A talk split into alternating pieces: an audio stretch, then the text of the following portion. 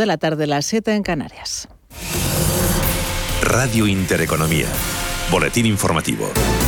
Buenas tardes. En reunión de banqueros centrales en Sintra, en el foro que el Banco Central Europeo celebra anualmente en esta ciudad portuguesa, foro que llega a su fin con una sesión de clausura sobre política monetaria en la que tanto la presidenta del Banco Central Europeo, Christine Lagarde, como el presidente de la Fed, Jerome Powell, han coincidido en señalar que la inflación será transitoria.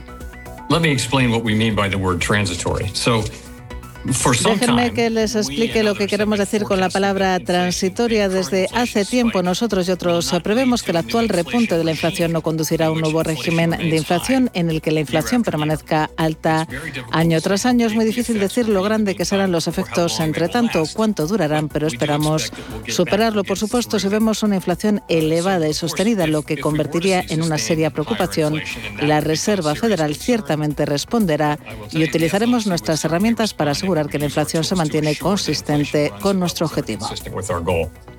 E intervención también en el foro del gobernador del Banco de Japón, quien ha descartado que haya una crisis financiera que mane de China, dicho por sus problemas en el sector inmobiliario en referencia a la quiebra del gigante chino Evergrande. Con todos los inversores pendientes de estas palabras de los banqueros centrales, vemos a Wall Street cotizar hasta ahora con un signo dispar. El tecnológico Nasdaq se deja un tímido 0,06%, se colocan los 14.540 puntos en positivo el Dow Jones de Industriales, que sube un 0,39% y en positivo también el SP500 que se revaloriza un 0.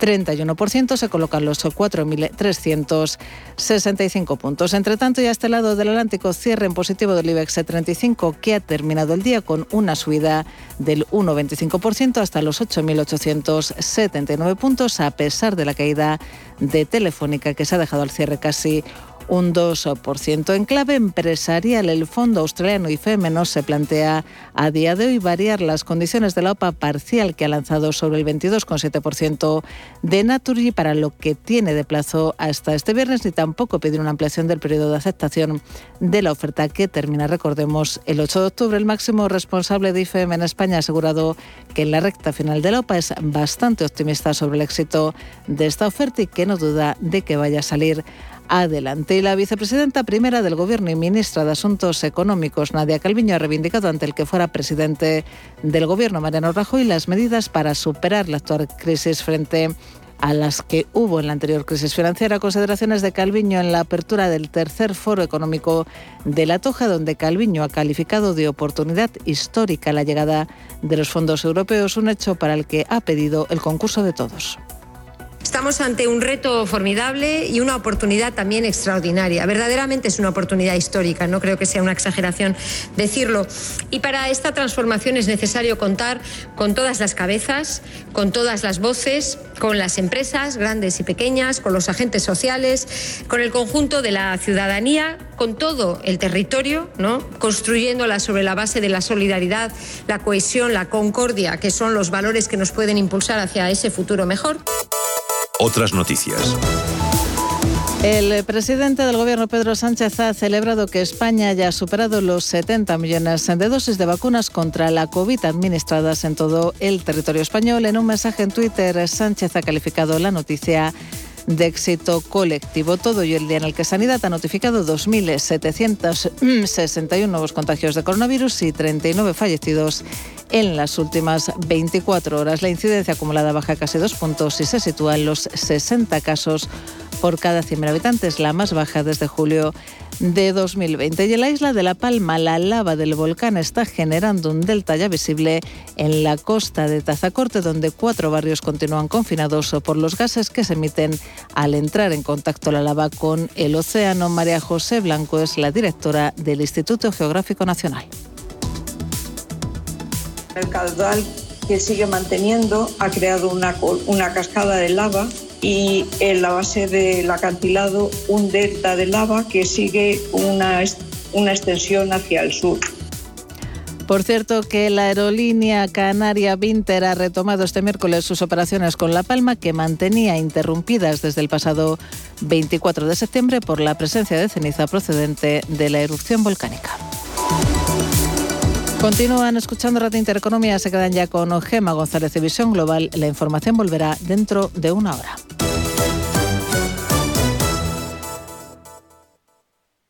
los mercados financieros, las bolsas más importantes, información clara y precisa.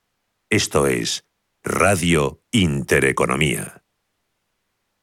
¿Buscas hipoteca y aún no has dado con la tecla? Descubre la hipoteca online del Santander, digital desde el principio y con un gestor personal que te acompañe y resuelve tus dudas hasta el final, para que puedas gestionarla desde donde quieras y cuando quieras, con información del estado de tu solicitud en todo momento. Compara, elige, encuentra, simula tu cuota y compruébalo tú mismo en bancosantander.es.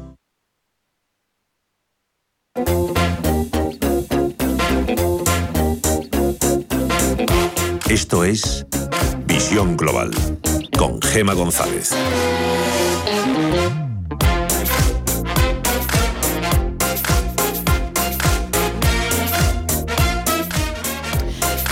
Pasan seis minutos de las ocho de la tarde. Esto es Visión Global, Radio Intereconomía. Enseguida buscamos la opinión de los mejores expertos para preguntarles cómo ven el mercado después de que el Nasdaq registrara este martes su jornada más bajista desde marzo, con pérdidas de casi el 3%. Septiembre sigue haciendo honor a su mala fama bursátil. El Dow Jones acumula pérdidas mensuales del 3%, las del SP500 están por encima y el sector tecnológico se deja más de un 4,5%.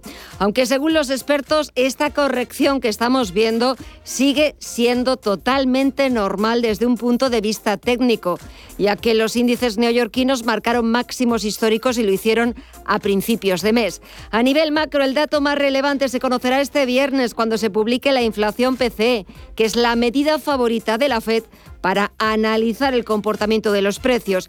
Y sobre inflación, ha vuelto a hablar en un foro del Banco Central Europeo vía eh, con videoconferencia el presidente de la Reserva Federal, Jerome Powell.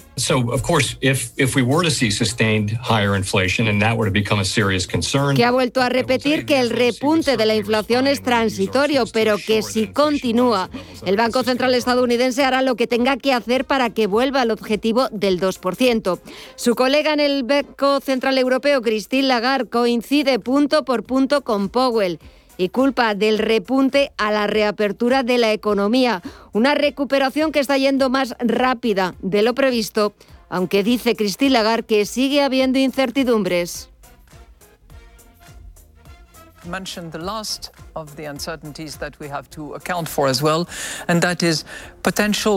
Incertidumbres como las uh, nuevas variantes de la COVID que sean resistentes a las vacunas, pero aún hay más. Y es que a todo esto se le añade el temor a una crisis energética global por los altos precios de la electricidad en Europa y en Estados Unidos y por la falta de suministro desde China. En Wall Street la rentabilidad del bono americano a 10 años en el 1,54% está sumando un 0,44%. En marzo tocaba niveles del 1,75% y ya en aquel entonces provocó una corrección superior al 10% en el Nasdaq 100. Echamos un vistazo, un rápido vistazo a lo que está pasando al otro lado del Atlántico. Tenemos al Dow Jones de Industriales que suma cerca de medio punto porcentual en los 34.453 puntos, el SP500 un 0,36% arriba hasta los 4.368 puntos y el Nasdaq Composite bajando un tímido 0,02% hasta los 14.544 puntos. Después buscamos lo que está pasando en otros mercados, pero ahora nos toca buscar el análisis.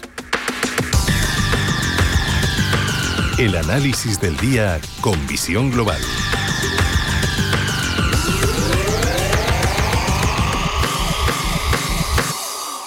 Y vuelvo a saludar después de, varios meses que no, que no habíamos coincidido a Luis Benguerel de Anatea Gestión. Luis, muy buenas tardes y muchísimas gracias por volver a aceptar la invitación de Visión Global. ¿Qué tal todo? Oh, todo bien, gracias. Buenas tardes.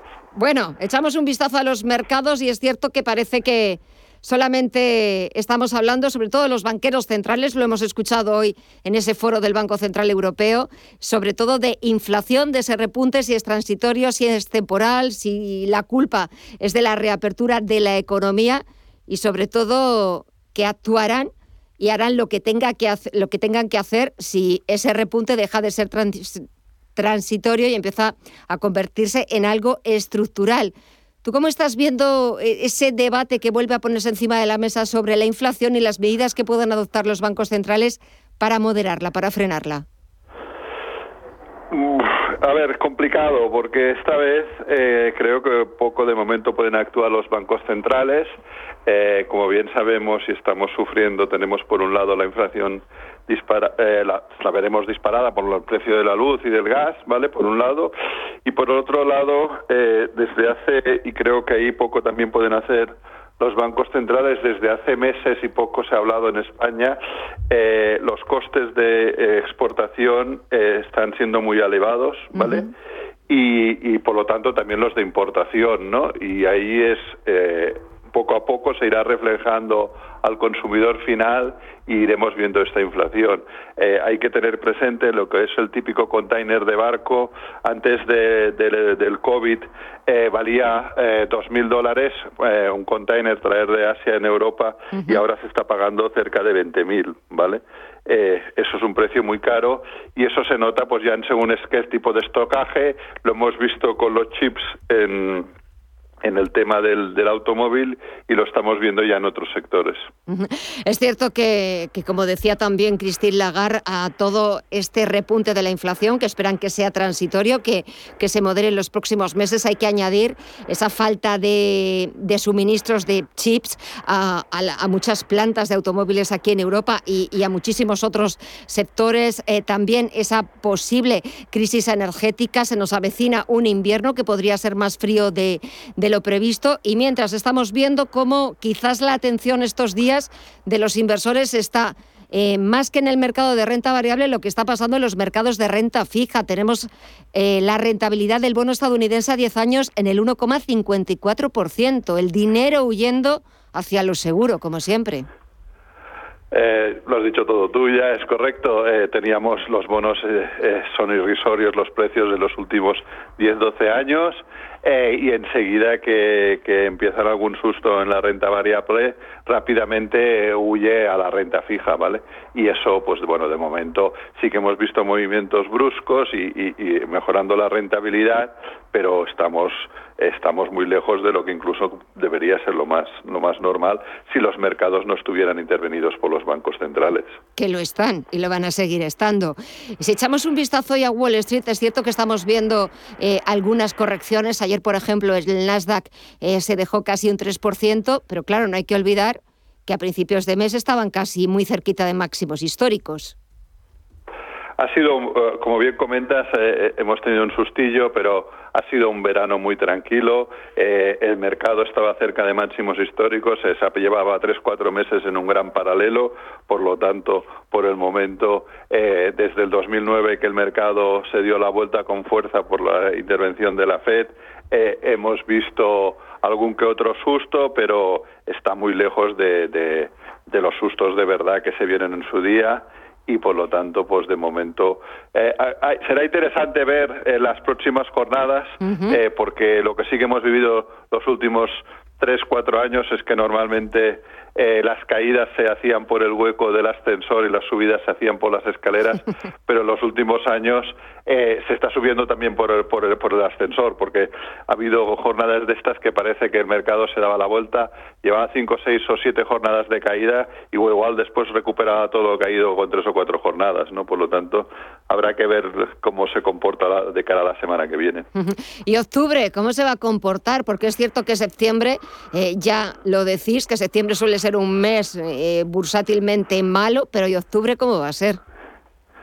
En principio es un mes más tranquilo, eh, el mercado ya se enfoca de cara a final de año. Eh, es difícil que, teniendo en cuenta que llevamos un buen año en la renta variable, se den la vuelta. Eh, hay que pensar que le queda dos meses y medio al mercado, luego en diciembre ya, ya la cosa empieza a flojear, ¿vale? Ya es acabar la foto o la, generación del el cambio de carteras por de cara al año siguiente y por lo tanto normalmente eh, es un mes que, que ves empujones en, en, los valores que ya lo vienen haciendo bien en, en lo que va del año. Y una recomendación, una última recomendación, un último consejo. Bueno, eh, en renta variable hay que aprovechar si crees que el mercado va a continuar eh, las caídas, como en esta situación, ¿vale? Eh, siempre siendo consciente que el mercado de, renta variable viene subiendo desde, desde, el 2009, son muchos años sin tener ningún susto y, y algún día llegará ¿vale? Sin ningún susto importante y por lo tanto pues hay que ser prudentes. Eh, las bolsas no, no están baratas, pero hoy por hoy eh, el dinero, eh, como bien comentaba, la renta fija está mucho por debajo y los tipos de interés en, en, Europa pues siguen en negativo. Pues Luis Benguerel de Anatea Gestión, no te robo más tiempo. De verdad, muchísimas gracias por estos minutitos, por el análisis.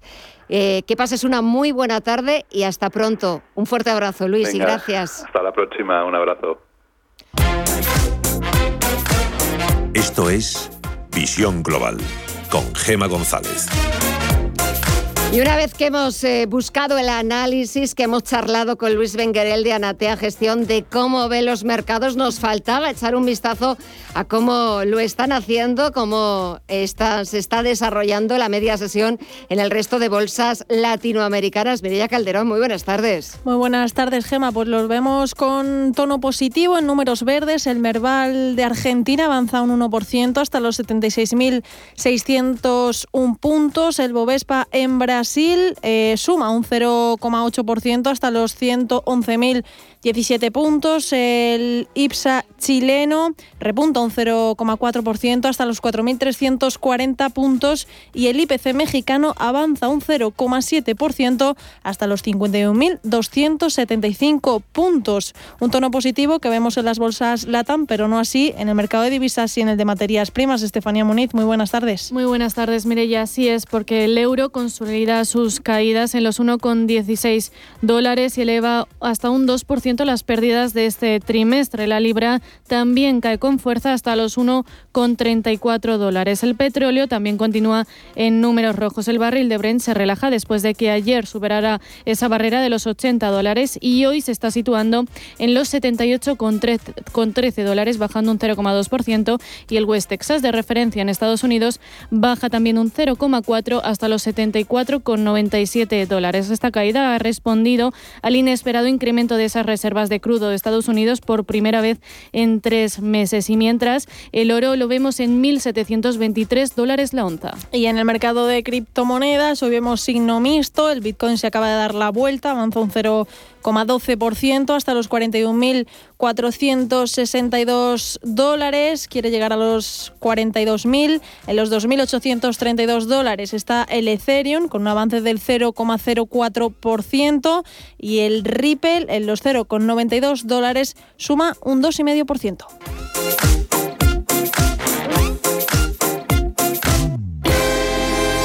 Les hablamos en los próximos minutos del índice Baltic Dry. Mire la evolución de los fletes marítimos. Ya ha alcanzado esta semana máximos de 13 años. Entre los motivos mm, que hay detrás de este fuerte repunte está la fuerte demanda en todos los segmentos del sector marítimo. El coste de estos transportes se ha desorbitado, se ha disparado y estamos asistiendo a auténticos cuellos de botella en los envíos desde Asia hacia Estados Unidos y también hacia Europa. Y no solo estamos hablando de microchip, sino también de productos básicos y de hecho peligra hasta el envío de los regalos de Navidad, pero antes está el Black Friday. Todos los detalles los tiene en este reportaje Alma Navarro. Sí, vamos por partes. El Baltic Dry está, como dices, en unos 4.717 puntos, son máximos desde el año 2008 y los analistas han atribuido este repunte en el mercado de graneles secos a las limitaciones del envío, a la congestión de los puertos, sobre todo en China, y a un repunte general de la demanda de productos básicos, como decías, no solo chips. De momento lo que está pasando en origen es que cuellos de botellas, problemas en la distribución del suministro, los productos tardan más en llegar, llegan en menor cantidad y por eso aumentan los precios. Hemos hablado de ello con Juan Ignacio Crespo, es matemático, financiero y analista económico. Si nos fijamos en el índice báltico seco, que es el índice que mide el coste de los fletes de las mercancías, eh, de las materias primas secas, pues ha multiplicado por nueve desde que las economías reabrieron. Si contamos el mes de junio del año pasado como fecha para la reapertura de las economías. Y el índice Harpex, que es un índice que mide el coste de fletar también pues contenedores y enviarlos por mar, pues se ha multiplicado por, por nueve también o más de nueve. Es decir, es un incremento de los precios tan brutal y en tan poco tiempo que inevitablemente se está notando en el coste de, todo tipo de, mercaderías, llámense materias primas en bruto, llámense productos elaborados, productos intermedios. Esto a su vez ha provocado un aumento exponencial en el precio de los fletes marítimos, lo que cuesta enviar un contenedor con mercancías. De hecho, el coste de transportar en barco un contenedor se ha triplicado desde que se levantara el confinamiento extremo en Europa. Ralph Eldel, director general de BNI Melon Invest Management para Iberia y Latam.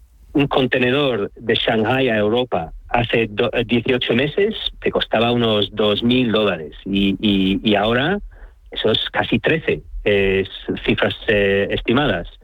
Entonces, em, claramente hay esa parte coyuntural que está poniendo presión sobre, sobre, sobre inflación. ¿Qué significa esto? Que nos encontramos ante una situación de cuello de botella en las exportaciones desde China y de aumento exponencial de la demanda en el viejo continente y en Estados Unidos tras la parálisis de la actividad comercial por la pandemia. Sin embargo, aunque estemos en una situación particular, parece que el mercado da señales de descartar volver a ver en mucho tiempo los precios bajos, bajos extremadamente, que ayudaron a la recuperación de la economía y al comercio internacional tras el crack de 2009, lo que terminará, dicen los expertos, dando lugar a la inflación, pero no coyuntural, sino estructural. José María Luna, de Luna y Sevilla Asesores Patrimoniales.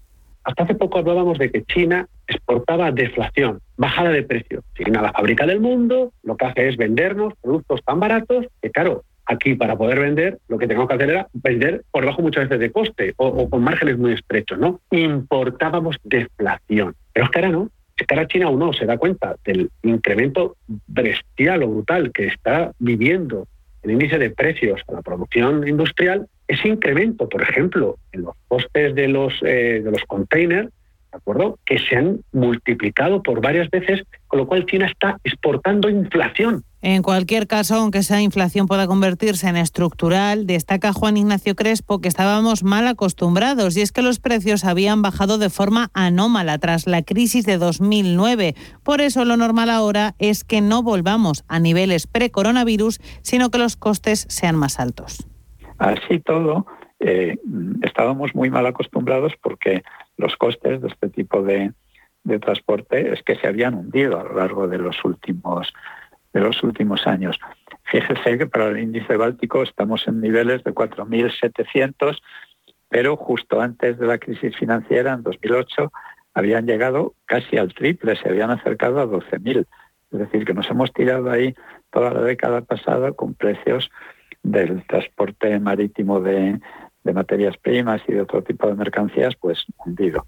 Y es que el Báltico Seco está ahora mismo en 4.700 puntos, pero alcanzó los 12.000 antes de la crisis de 2009. Antes sobraba flota mercante y ahora falta. También faltan contenedores, a pesar de que en China se están produciendo a toda velocidad. En el primer semestre del año, 2,6 millones. Pero ha habido un dislocamiento que ha consistido en que los contenedores vacíos, al reabrir las economías, estaban en Europa o en Estados Unidos, pero no en China, que era desde donde se tenían que enviar. La falta de suministros y sus consecuencias no se van a terminar en el corto plazo y de hecho van a afectar hasta a productos básicos en un efecto dominó que augura Crespo.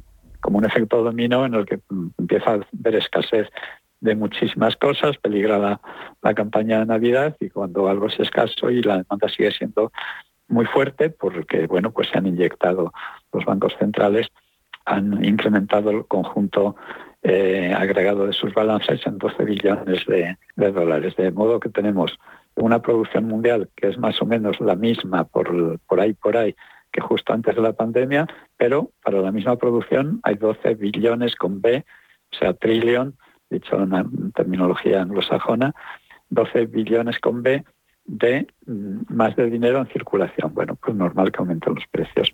Los analistas muy pendientes en estos tiempos de la evolución del Baltic Dry y sus consecuencias sobre la estanflación desde el Banco Central Europeo han hecho hoy mismo, sin embargo, una llamada a la calma. El BCE no va a reaccionar de forma exagerada a los shocks de oferta transitorios.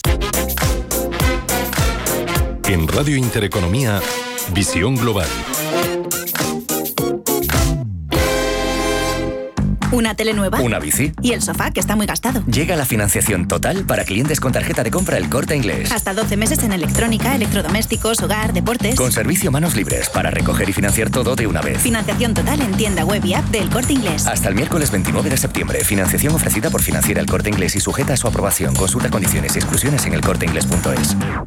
Histórica, inolvidable, emocionante. Ópera Los Comuneros. Más de 90 artistas en el escenario, con siete grandes figuras de la lírica internacional. Cuerpo de baile, la Orquesta Sinfónica de Castilla y León, dos coros líricos y una espectacular puesta en escena. Una ópera que hace historia. Una actividad de El Tiempo de la Libertad, Comuneros Quinto Centenario. Consulta fechas en tu ciudad en 1521.es.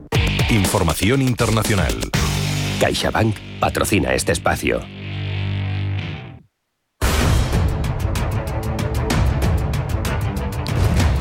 Reino Unido tiene cada vez más problemas y más dificultad para resolver la crisis provocada por el desabastecimiento de gasolineras en el país. Una crisis que se debe a una escasez de transportistas que afecta también a otros sectores y que amenaza los suministros de cara a la Navidad. Y es que el desabastecimiento que sufre el país es alimentario, energético y también humano. De hecho, el Reino Unido tiene dos millones de ofertas de empleo activas, un déficit de trabajadores provocado por la fuga de extranjeros durante la pandemia, pero también provocado fundamentalmente por un Brexit que impide que otros tomen el lugar de los que decidieron volver a su lugar de origen. Las vacantes laborales en el Reino Unido en todos los sectores siguen al alza, con un 28,5% más ahora que el 1 de febrero de 2020, antes de la pandemia. Y ante esto, tanto el sector de la hostelería como en general el comercio minorista han alertado de que si el gobierno no relaja las normas de inmigración introducidas tras el Brexit para poder contratar a comunitarios, se verán afectados los suministros y los servicios de cara a la Navidad. Boris Johnson, después de estar desaparecido todos estos días, ha reaparecido en las últimas 24 horas para asegurar en la BBC que la situación está mejorando y que se están haciendo los preparativos necesarios para pasar bien la época navideña y más allá, no solo en el abastecimiento de las gasolineras, sino en todos los puntos de la cadena de suministro. El Premier ha sido acusado por el dirigente laborista Keir Starmer de dejar que el país se estrelle de crisis en crisis y cada vez cae más en las encuestas por su gestión de la crisis del combustible, por lo que finalmente él y su gobierno se han visto obligados a desplegar soldados para llevar camiones cisterna a las esplanadas en cuestión de días para ayudar a aliviar esta crisis. Así lo ha asegurado Kawasi Kawarten, secretario de Comercio británico, que dice que la situación se está normalizando y que en los próximos días serán los militares los que conduzcan los camiones. El 16% de todas las estaciones de servicio ahora están completamente abastecidas en comparación con el 10% del pasado fin de semana, pero la tensión de los británicos sigue en aumento. A las largas colas se les han sumado peleas a puñetazos para conseguir repostar sus vehículos e incluso en el día de ayer se pudieron ver imágenes en Welling de un hombre amenazando a otro con un cuchillo en una gasolinera. En esta semana, el 90% de las gasolineras británicas han asegurado, por medio de la asociación que las representa, haberse quedado secas después de que a la crisis de suministro que ya tenían antes se ha unido un pánico que ha disparado la demanda en más de un 500%. Desde el sector informan de que la situación puede ir a peor y que no se habían alcanzado precios tan altos desde septiembre de 2013. Pero desde el gobierno, a través de Boris Johnson, confirman que la situación se está estabilizando y confían en que la situación se terminará desinflando por sí sola cuando la gente vaya llenando sus depósitos y baje el nerviosismo. El error de Johnson es que ha implantado el nuevo sistema migratorio sin tener en cuenta cómo reemplazar las fuentes actuales de mano de obra una vez han sido eliminadas. Ahora ofrece 5.000 visados temporales hasta Navidades y sigue echándose piedras sobre su propio tejado porque con la salida del ejército a las calles, el secretario de Comercio británico afirma que no garantiza nada sobre si la crisis del combustible tendrá impacto en Navidad. En cualquier caso, al caos en las estaciones de servicio se une la crisis de suministro de alimentos en supermercados y la crisis de abastecimiento de gas. Además, hace menos de dos semanas tuvo lugar la reestructuración del gabinete de gobierno de Boris Johnson, una serie de acontecimientos que dan la imagen de que el gobierno ha perdido el control.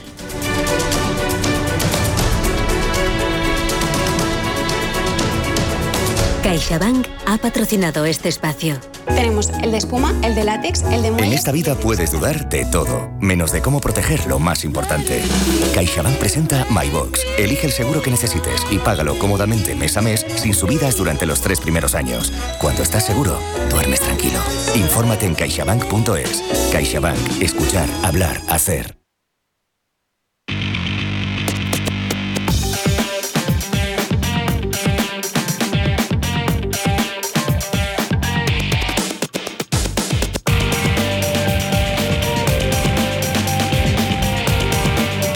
8 y media y ahora echamos un vistazo a las portadas de los principales diarios internacionales y empezamos por la prensa británica que sigue pendiente un día más de la crisis de combustible. The Guardian lleva que tres empresas de energía del Reino Unido han quebrado mientras el gobierno moviliza la flota de petroleros de reserva y el ejército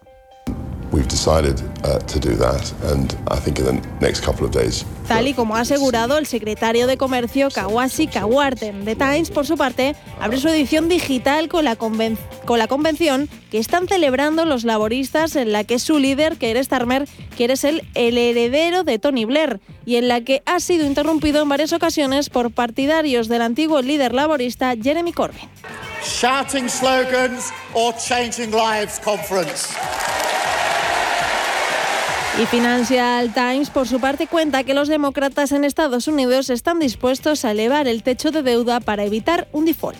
Vamos con la prensa francesa. Le Monde lleva a la líder de extrema derecha, Marine Le Pen, que busca recuperar el control de su campaña para las presidenciales de 2022. Y Le Seco recoge la preocupación de los partidos de derecha contra el periodista Eric Semo, que irrumpe en la carrera al Eliseo. Sobre el pasaporte sanitario, Le Figaro lleva las declaraciones del portavoz del Eliseo, Gabriel Attal. De seguir utilizándolo hasta el verano de 2022. Alemania, el Frankfurter Allgemeine lleva la reconstrucción en una de las zonas más afectadas por las recientes inundaciones. Los científicos están pidiendo un replanteamiento radical en el Valle de Ar, desde la construcción de carreteras hasta la agricultura. Y el italiano La Estampa abre con las declaraciones del primer ministro Mario Draghi.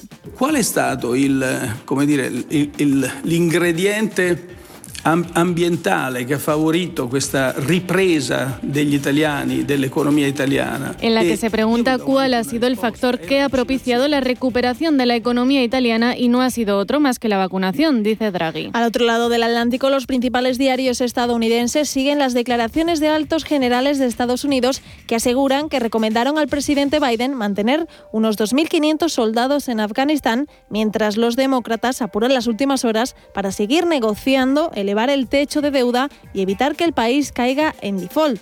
Cuenta The New York Times que Biden ha cancelado un viaje a Chicago para seguir hablando con los legisladores. En América Latina, el Clarín argentino recoge el llamativo cierre de Juan Manzur en un acto celebrado en la Casa Rosada tras el anuncio de la implementación de un plan de jubilaciones anticipadas. Ojalá que Dios nos ayude, que nos dé una manito porque realmente esta vuelta nos hace falta para seguir saldando todas las deudas que la Argentina tiene.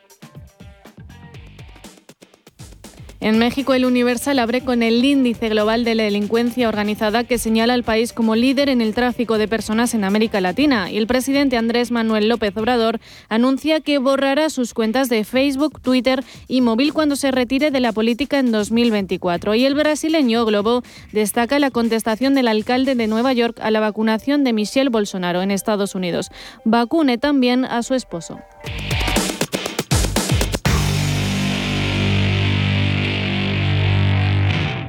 Si caminas solo, irás más rápido. Si caminas acompañado, llegarás más lejos. Luna Sevilla es su asesor patrimonial de referencia. Prestando nuestros servicios como agentes de Caser Asesores Financieros, somos una empresa con amplia experiencia profesional y una clara apuesta por la formación de calidad, la información transparente y objetiva y por el asesoramiento financiero personalizado y continuado. Si desea más información, visite lunasevilla.es o llámenos al 91 762 3442.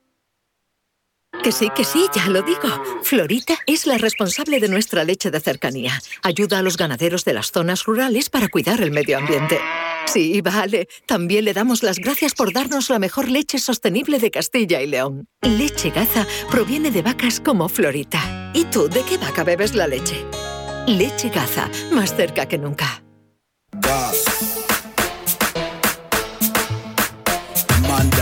Después de la tempestad siempre viene la calma, pero nunca nos advierten de los destrozos que ha causado el temporal. Y lo mismo ha pasado con la pandemia, porque ahora que vamos volviendo a la normalidad poquito a poco, vamos viendo los estragos que ha hecho su paso. La reapertura de la economía mundial después de los confinamientos provocados por la COVID-19 ha hecho que los precios de las materias primas hayan registrado fortísima subida a lo largo del año. Sobre todo, una de las que más ha impactado ha sido el aumento del precio del gas. Y es que se ha disparado sin freno hasta un 200% en Europa, un 150% en Asia y un 100% en Estados Unidos. Aquí las dos grandes potencias están involucradas, sobre todo el país estadounidense, que ha sufrido una gran desaceleración en la producción de gas natural, que se encuentra ahora bastante por debajo de los máximos previos a la pandemia. Sergio Ávila, analista de IG.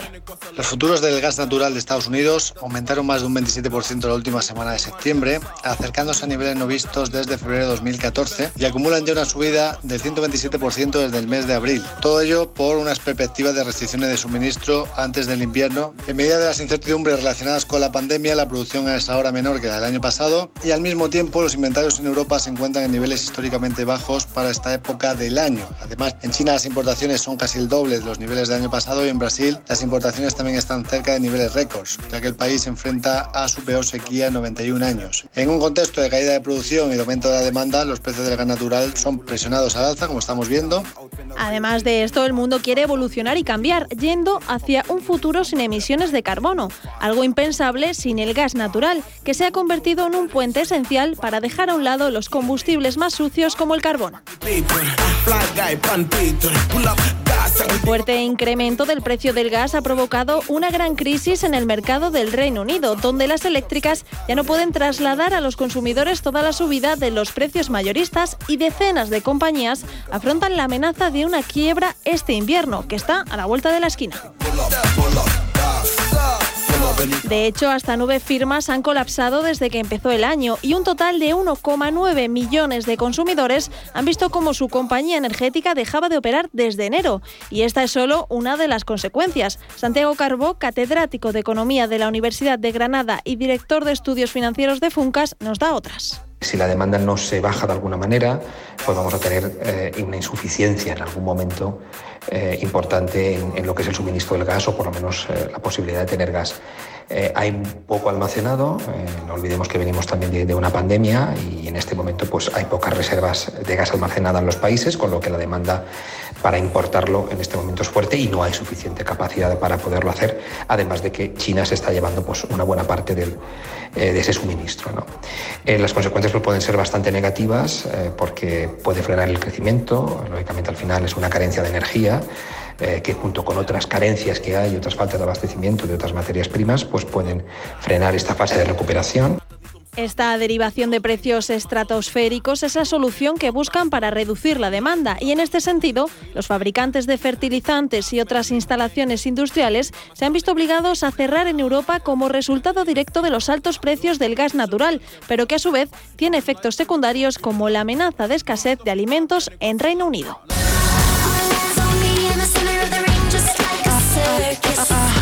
Pero no queda aquí la cosa, porque esto amenaza con convertirse en un shock similar a la crisis del petróleo de 1973, con la situación empeorando. Y es que esta crisis del gas está provocando una gran subida en los precios de la electricidad, lo que hace ver la dependencia de muchos sectores económicos de su escasez, algo que puede restar un 0,7% al crecimiento de la zona euro en 2022, según los cálculos de Robobank Research.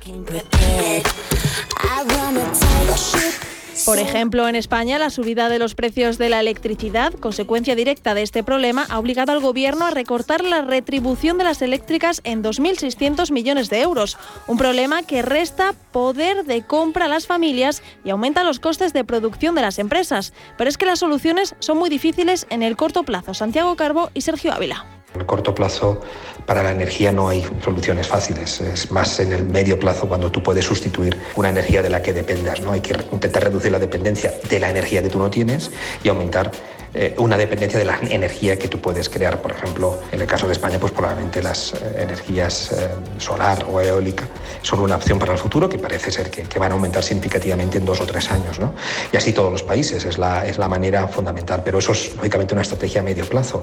En este momento lo que van a funcionar son los precios. Si suben los precios se reducirá la, se reducirá la demanda, pero claro, eso también tiene consecuencias, como he indicado, pues para el uso tanto de la, energía, tanto las casas y las familias como a escala productiva. La solución únicamente pasa por aumentar la oferta. Mientras la oferta no sigue aumentando, pues evidentemente una reducción de oferta y un aumento de la demanda, pues lo que va a hacer es seguir presionando los precios al alza. Y esto no solo va a perjudicar a los precios del gas natural, sino también a los precios de la energía eléctrica. Con lo cual, estamos en una situación muy complicada y no queda aquí la cosa, porque según las estimaciones, los altos precios del gas y de la luz se mantendrán durante al menos seis meses. De hecho, pueden seguir sufriendo repuntes, ya que se han superado los precios de noviembre de 2018 y ahora la resistencia se encuentra en los máximos de febrero de 2014, por lo que habrá que estar muy atentos a las evoluciones del mercado.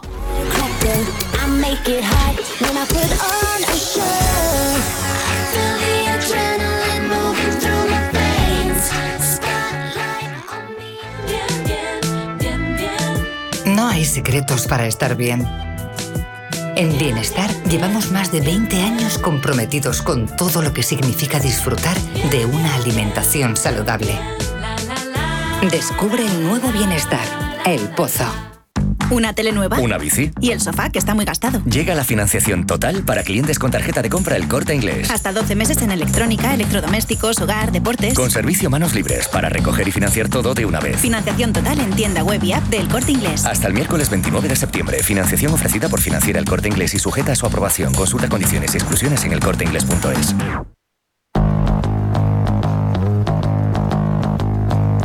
En Amazon se adelantan al futuro y han creado su primer robot para el hogar. Se llama Astro y el que será el pequeño de la casa hace de todo. Camina sobre ruedas, pestañea, mira los ojos e incluso los mueve. Amazon ha pretendido simular una Alexa, el producto estrella de la casa, pero a niveles avanzados. Cuenta con una tableta y una cámara periscópica que permite vigilar toda la casa a modo de patrulla incluso cuando no estemos en ella, notificándonos además que todo va bien. Con Astro, el robot de Amazon, nunca más podremos decir que nos sentimos solos porque hasta puede moverse al ritmo de la música o grabarnos durante videoconferencias. Con este armamento es capaz de mostrarnos las notificaciones e incluso contactar con familia y amigos desde una interfaz. Además de tener ingredientes de Alexa, también combina su Echo Show y las soluciones de videovigilancia de la familia Ring, que junto con Alexa Word es capaz de detectar sonidos, una alarma de humo o incluso cuando se rompa un cristal y no nos pille en casa. La solución también la tiene Amazon. Astro enviará una alerta a nuestro móvil de que algo no va bien. Y bueno, si se le puede pedir algo más a un entrañable aparato de 60 centímetros de altura y 6 kilos, es que actúe un poco de mayordomo, pero solo un poco, porque solo soporta desplazar objetos de hasta 2 kilos. Tampoco se trata de algo estilo Star Wars, oye. Su estreno ha ido acompañado del Echo Show 15 por 250 euros, un precio bastante alejado en comparación con el precio de Amazon Astro por 1.000 dólares. Y si os parece mucho, pensad que es un precio promocional en Estados Unidos, pero al final el que realmente nos toque pagar cuando llegue a España es de 1.450. Si quieren ponerle una cara, recuerda bastante al famoso Wally de la película de Pixar, pero cuidado porque las apariencias podrían engañar. Este entrañable robot podría estar diseñado para seguir el comportamiento de sus usuarios según un documento filtrado. Quienes han trabajado en su desarrollo afirman que su sistema de reconocimiento es otra amenaza más para nuestra privacidad. No obstante, como ocurre con los dispositivos de la familia Eco, podremos activar y desactivar sus cámaras y micrófonos en cualquier momento, pero la cúpula de Amazon ya prevé un futuro rodeado de robots. ¿Y ustedes se imaginan un hogar con ellos?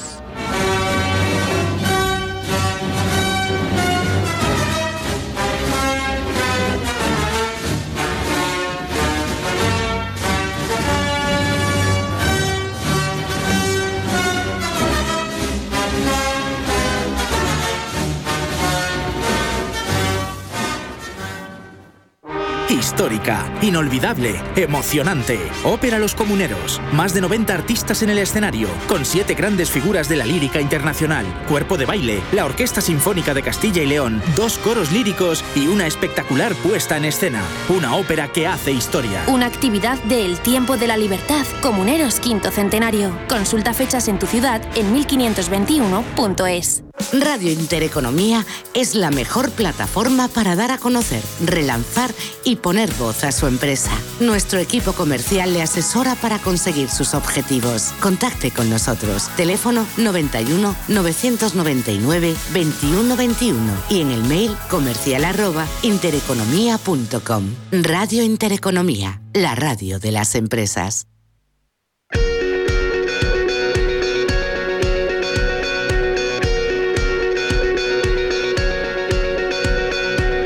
En Visión Global, la entrevista del día.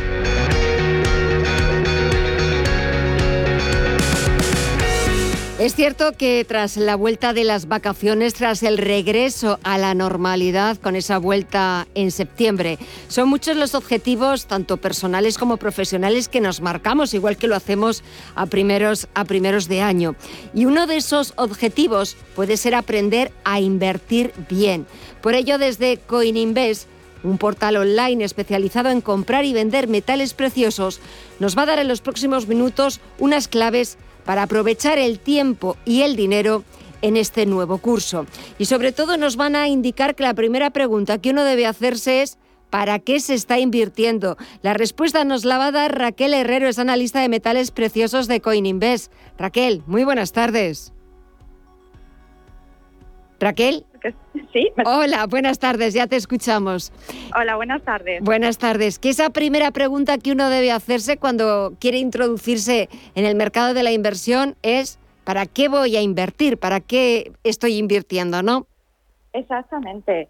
Em, y esa pregunta se la tiene que hacer uno para casi cualquier cosa.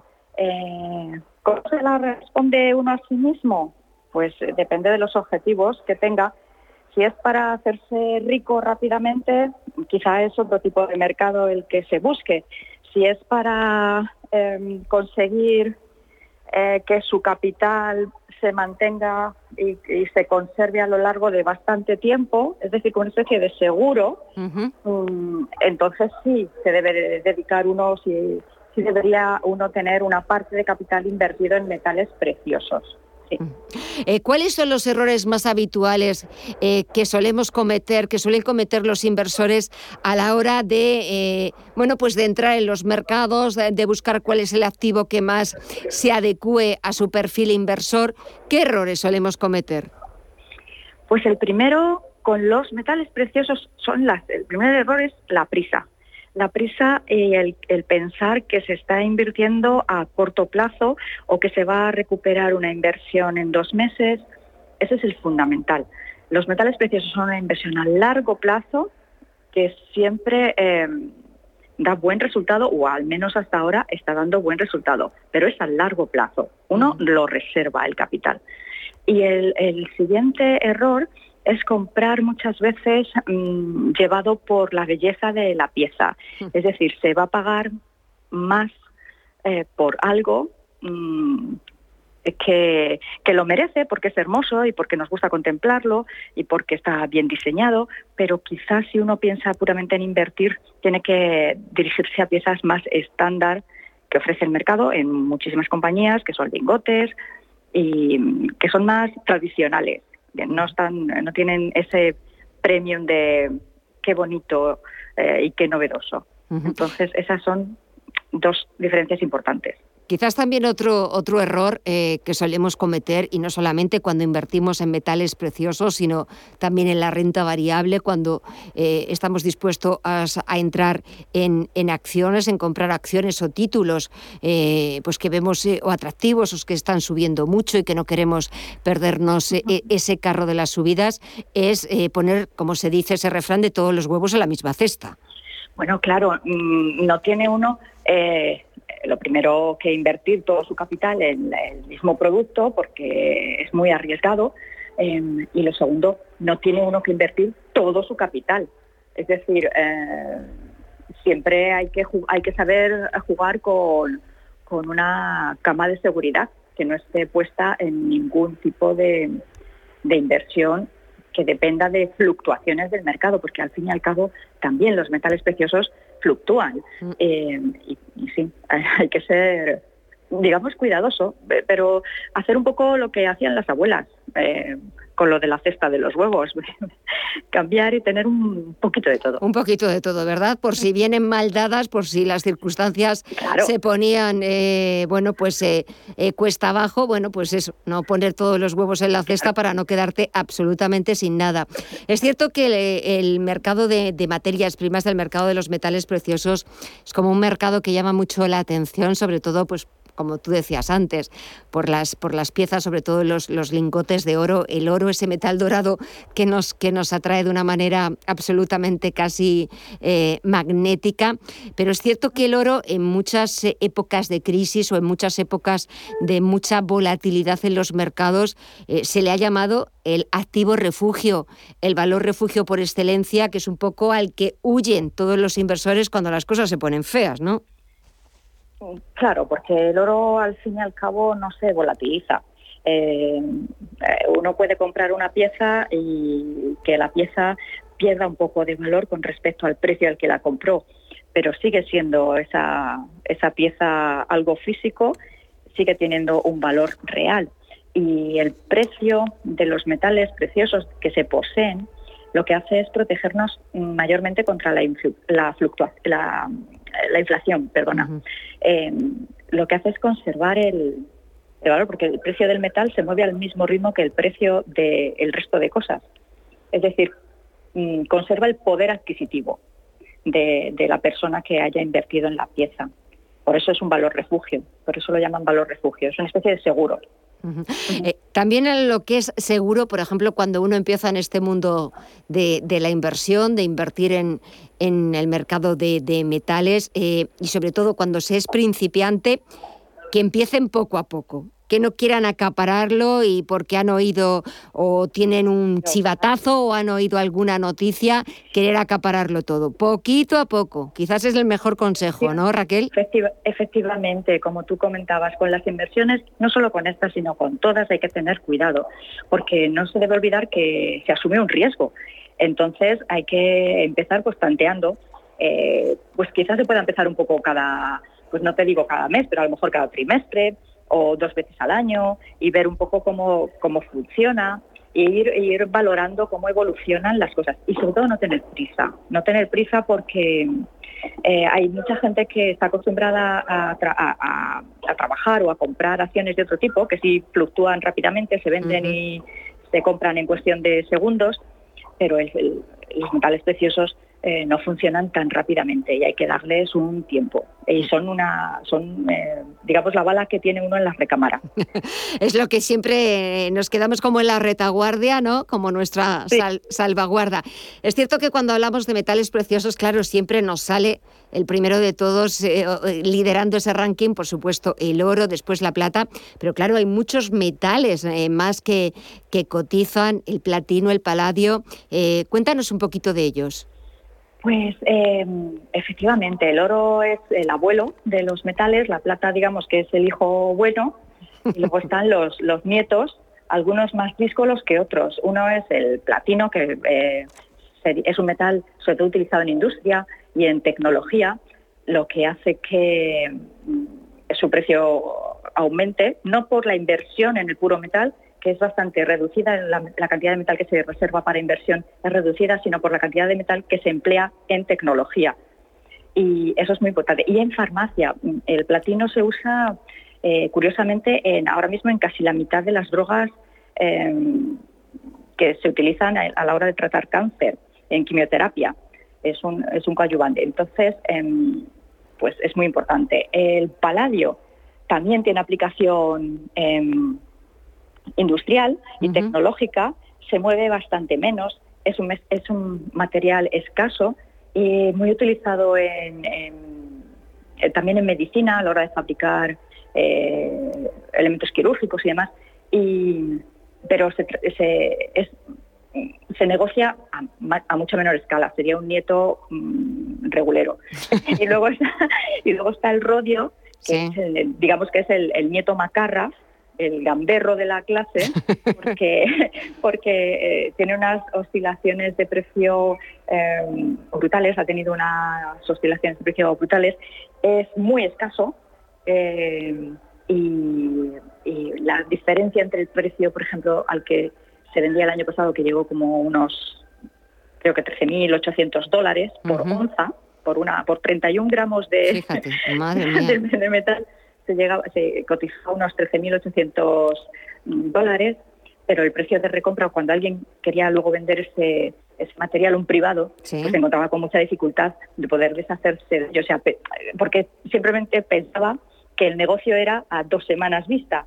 Y no, el negocio en los metales preciosos es a muchos años vista no, es, eh, no es un negocio o no es un mercado el más indicado para, para especular, para eh, haber oído un chivatazo y a primera hora de la mañana ya poner eh, una parte del capital en ese mercado y esperar unos minutos y ala, hacerse rico, sino que es una inversión que requiere también de tiempo, de paciencia a largo plazo, porque sobre todo es la respuesta a esa primera pregunta que debemos hacernos todos como inversores, que es ¿para qué queremos?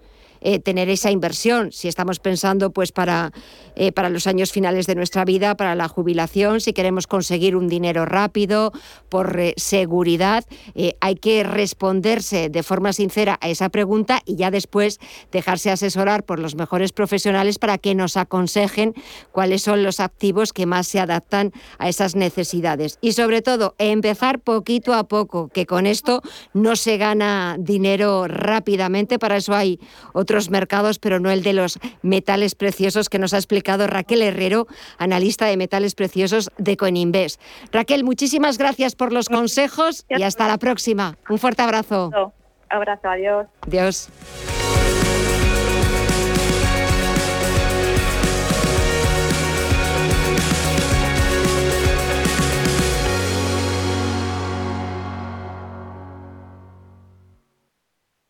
Sintonizan Radio Intereconomía.